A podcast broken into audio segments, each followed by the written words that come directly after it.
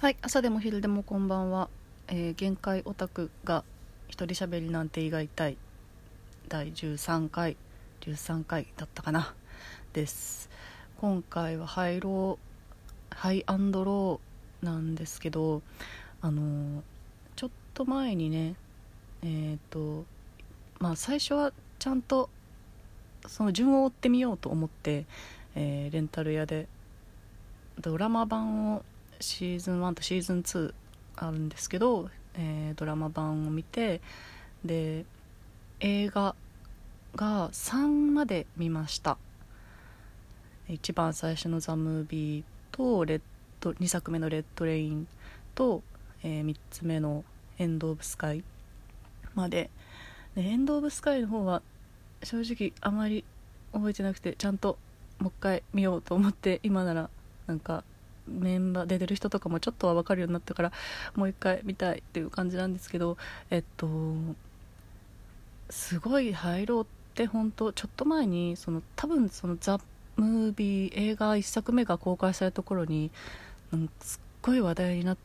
たじゃないですか。話題になったじゃないですかっていうかなんかねそのタイムラインって見ない日はないみたいなもうみんな言ってるっていう感じの時があったあったじゃないですか。でその時は私まだえっ、とその波に乗ってなくて 本当最近2ヶ月前くらいに見てで本当もうなんで早く見なかったんだと思うくらいほんと大好きになってしまったのですけどえっとうんまあオタクは結構みんな周りの人とか結構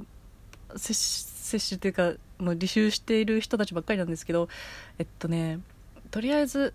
まあ、ざっくり説明するとハイアンドローはえっとねエグザイルトライブというそのエグザイル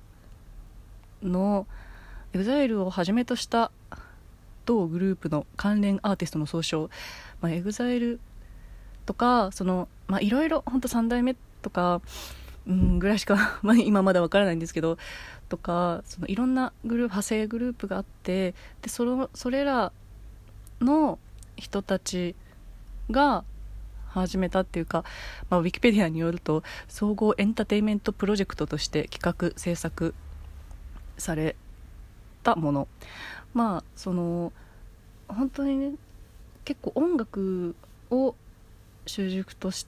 ているというふうにまあ私には見えるんですけどとかその、まあ、コミカライズとかもねあるしドラマでも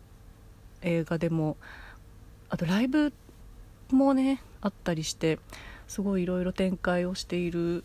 まあ、作品なんですけどえっとあれだよね。あのオタク的にはあのクランプ先生が大好きででなんコミカライズを担当されているっていうやつなんですけど私あのなんだっけハイアンハイローを浴びたクランプ先生のあのコードギアスの映画めっちゃ好きで なんですよね。えーっとねそうなんですよ。まあそこから知ったって人もいるたくさんいるかもしれないんですけどこのねハイローの何がいいって私あの音楽ジャンルがすごい好きで昔昔からというかもう基本的になんか好きなもの結構音楽がその基軸になっているというかそういうのが多いんですけどそのサウンドホライズンとかはもうまさにそれであとは歌プリもそうですね。あれも本当音楽のためのなんかコンテンツっていう感じがするしもともとその音楽プロデューサーの人が人とその声優さんが始めた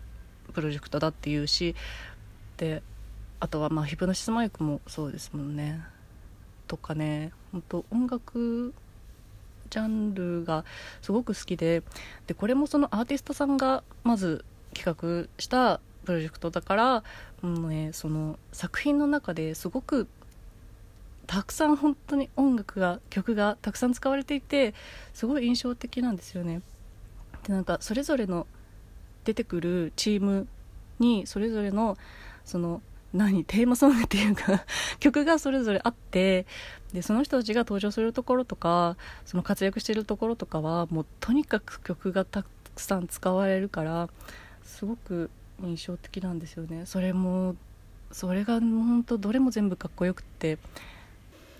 えー、っとそう EXILE の人たちがねまあメインになって作ってる。でまあ役者さんとかも当然出てくるって感じなんですけどこのすっごい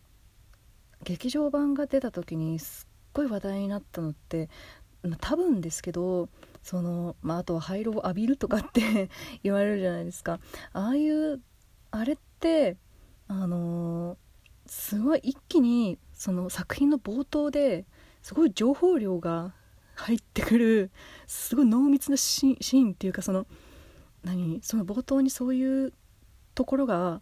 あってでそこがねもうなんかこう決めるってぐらいのその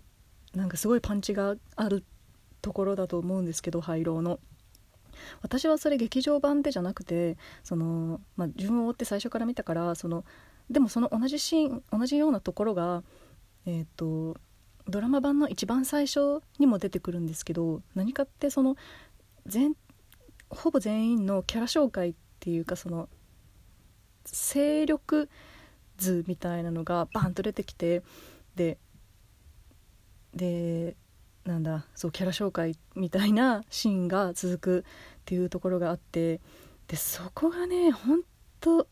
かっこいいよね。なんかイケメン紹介 PV って感じがして。私あのてっきりね見る前はねその極戦みたいなもんだと思ってていたんですよ。あの、まあ、かっこいいヤンキーたちイケメンたちが出てきて喧嘩をする人情ものみたいな。ま間違っちゃいないっちゃ間違っちゃいないんですけどでもなんかそれとはその想像していたものとは違ってそれでその、まあ、ざっくり言うとそのある地区が5個に分かれていてでそのそれぞれにチーム名があって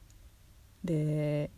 その頭文字を取ってスウォード地区って呼ばれてるんですけどその、まあ、他にもたくさんいろんな勢力があるんですけどこのね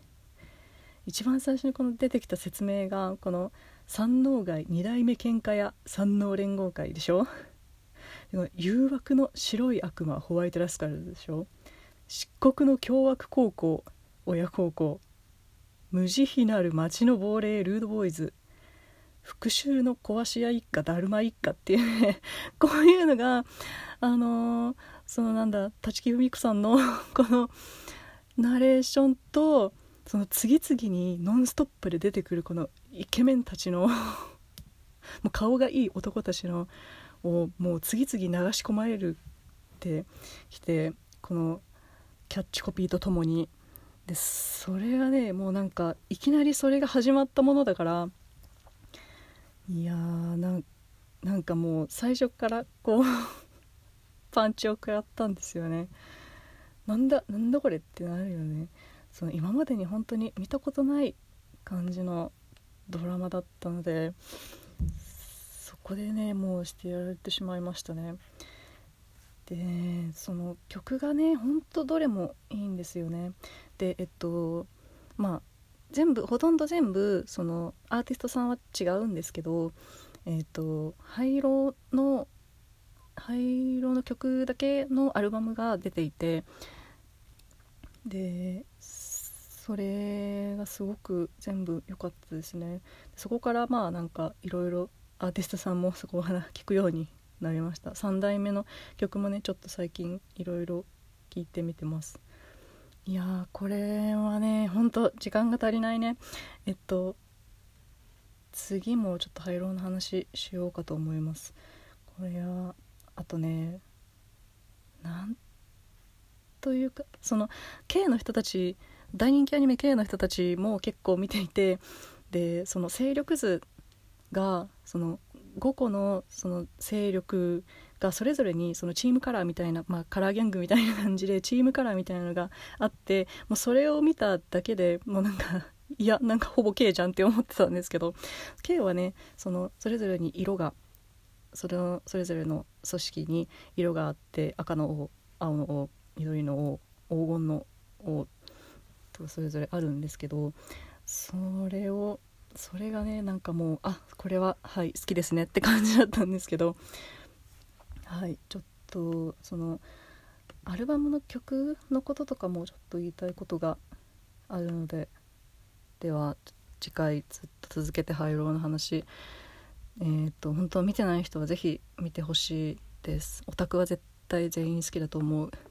はい。というわけでまた次回よければ聞いてください。